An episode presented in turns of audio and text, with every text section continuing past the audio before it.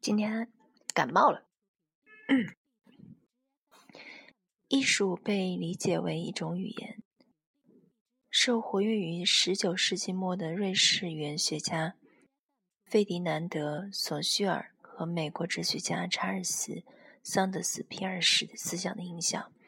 二十世纪末的艺术家们将符号学的复杂复杂排列和置换应用应用于视觉艺术。当语言学家还在口头还在分析口头语言的结构时，符号学家通过对某领域内发挥机能的符号进行分析，将几乎所有人类的活动领域都呈现为潜在的研究对象。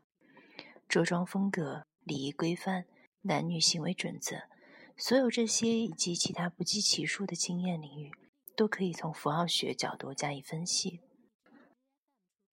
正如学者、科学家所推断的，所有艺术都是在约定俗成的使用符号的基础上运作的。因此，符号学是分析艺术实践的强有力工具。表现风格、直线透视法则及不同艺术媒介的原语言，例如绘画代表着一种视频所没有的传统。这类艺术话题具备了在符号学的放大镜下接受分析的成熟条件。比如，卡尔连发明了一种工艺流程，通过用焊接喷喷灯切割工业金属，在汽车挡板、修剪花园的铁铲以及垃圾桶等其他现成物品上创造出花边图案。制作花边被理解为家用的女性的编织活动。而金属切割则代表了用于制造机械工程的传统男性技能。作为一位女性，连通过将二者混合而创造出一种符号意义上的不和谐。后结构主义，后结构主义的相关理论和后现代主义的与符号学具有紧密的同一性。后结构主义对这些理论混合的新贡献。形成了这样一种概念，即语言及任何符号系统的深层机构，并非固定的和永恒不变的。虽然存在理论的个个体差异，这些后结构主义思想家们认为，任何符号系统或文化产品、一门语言、一部文学作品、一幅画或一个社会制度，他们称为文本。都被证明具有内在冲突或隐匿的意识形态。后结构主义者采用法国哲学家雅克·德里达发明的被称为“解构”的策略来分析视觉和声音文本。解构策略从产生了文本或者系统的潜在世界观的角度来审视文本和符号系统。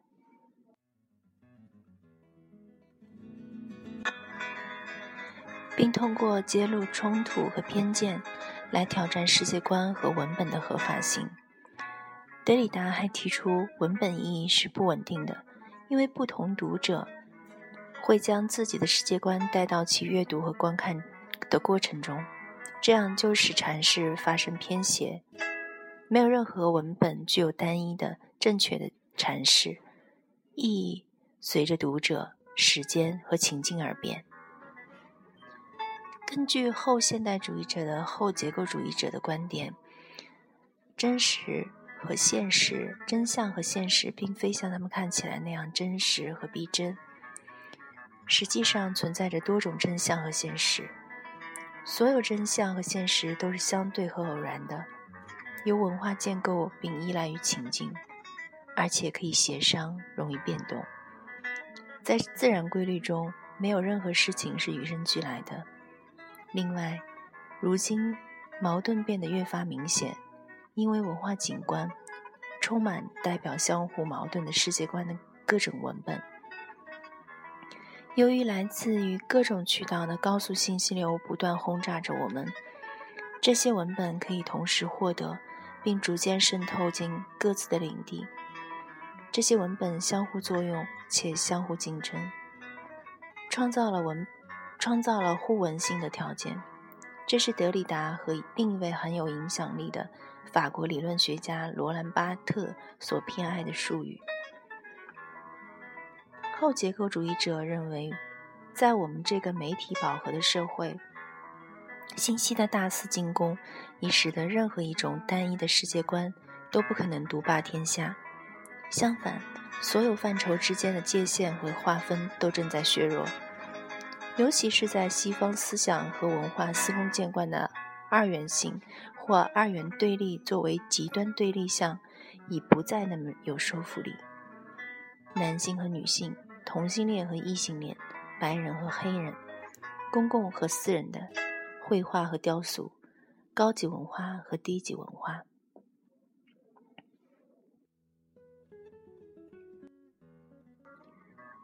这些与其他范畴之间的区别，在后现代世界中行将消解，其基本要素则合并为混合体。女性主义和后殖民主义。提出了更为大胆、更为宽广的理论视角。女性主义和后殖民主义的观点给当代视觉文化带来了深远影响。女性主义者和后殖民主义者像艺术家、艺术史学家、批评家和观众提出挑战，迫使其思考政治和社会问题。女性主义者从性别角度审视经验。并特别关注如何保障妇女拥有与男人同样的权利的机会。女性主义理论批判分析了导致男性统治的等级结构，这种结构被女性主义称为父权制，也就是巩固和维持男性价值观和权利的各种文化信仰、规则和结构。视觉艺术中，女性主义研究的核心领域是凝视 （gaze）。这一术语指在视觉表征中人的分类。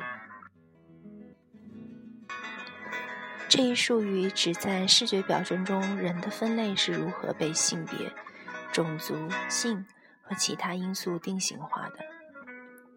后殖民主义者对来自不同国家、宗教。地区和共同体的人之间的各种文化互动比较感兴趣。他们考察人们的历史和身份如何表现出特定地区的殖民主义遗留下来的经济、政治、社会和心理传统。这种殖民主义的遗毒压迫着原住人民，并导致了驳杂性和交融性，或曰民族和文化的混合。后殖民主义者还研究各种人的移居和背井离乡，并强调当代共同体中各种文化的共存和多样性。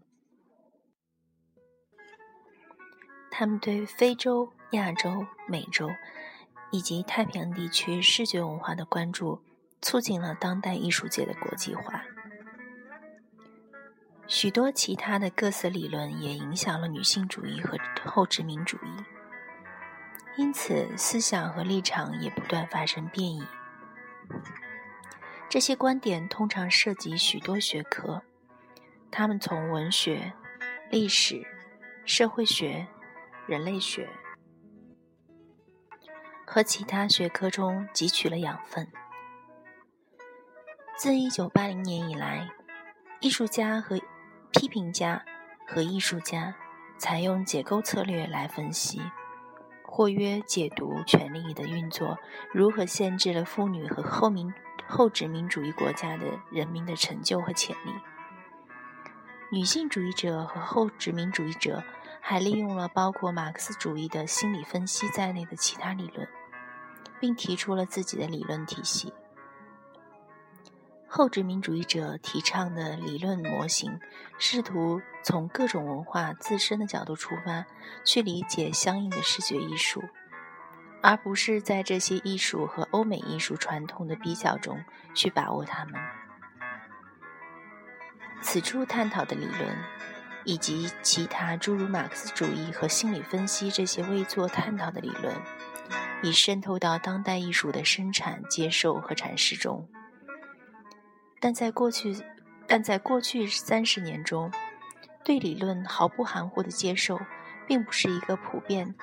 而始终如一的现象。其发挥的影响也不是系统性的，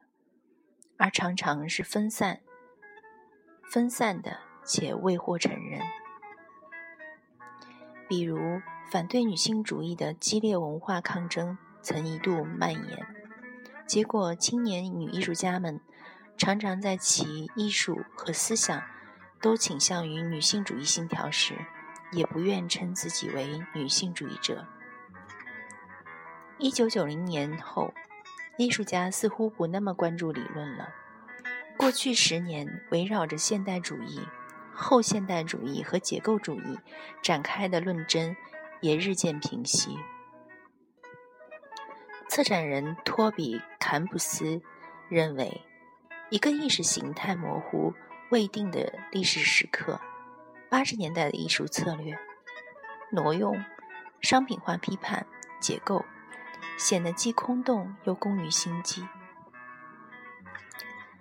而艺术家开始对可及性、交流、幽默和游戏产生兴趣。那个曾提出风格上的折中主义、社会批判和反讽的历史终结论的，作为一种风格而流行一时的后现代主义，似乎业已枯竭。然而，作为一种态度，后现代主义是确定无疑的时代精神。九十年代以后，艺术对复杂性、多样性和含混含混性的兴趣折射出一种不可预测的过渡时期。虽然总的看来，过去十五年中，艺术家似乎不那么热衷于鲜明的政治立场，也不精通学术理论，然而。这并不表示艺术缺乏富有意义的内容，恰恰相反，对于深刻的道德和伦理问题，以及引起强烈反响的，如政治机构、精神性、美、暴力、性、瞬间性、灭绝、记忆、治愈等主题的异常关注，已成为晚近艺术的强大主流。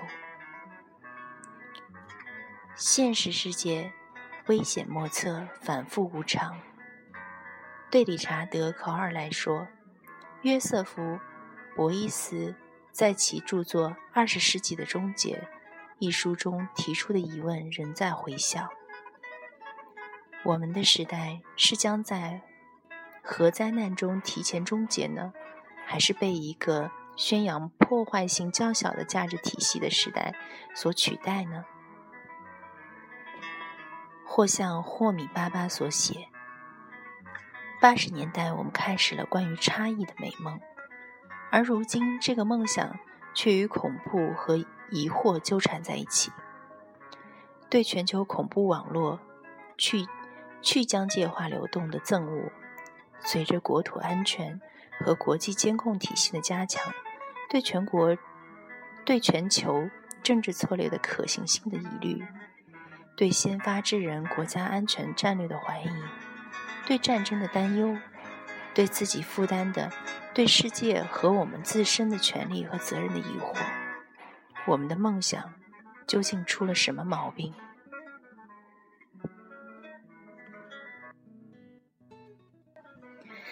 我们将用一个额外的例子结束这部分内容。通过此例，我们意在揭示现实中的艺术家如何在其创作实践中设计理论的一些复杂情况。我们例子讲述了当代艺术家有意以符号学的方式处理抽象语言、抽象抽象艺术的语言。西方艺术中的抽象主义与二十世纪的盛期现代主义密切相关，常常是当代理论批评和贬低的对象。第二次世界大战后，那一代英雄式的美国抽象主义画家，包括诸如杰克逊·波洛克在内的抽象主义表现艺术家、表现主义艺术家，满腔热忱地相信艺术是一种自我表达，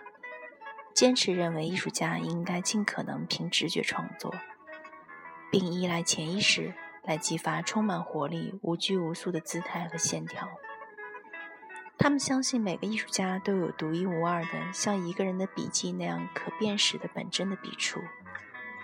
这种笔触只有艺术家的完全自由的创作过程中才会出现。他们还认为，接受能力强的欣赏者会对成型的画作做出本能的反应，因此也回应了艺术创作者的激情。相反的是，当今时代的许多人对真正的自我表达是否可能持怀疑态度。并争辩说，我们个人性的表达和反应，实际上仅仅是文化调教作用的反应。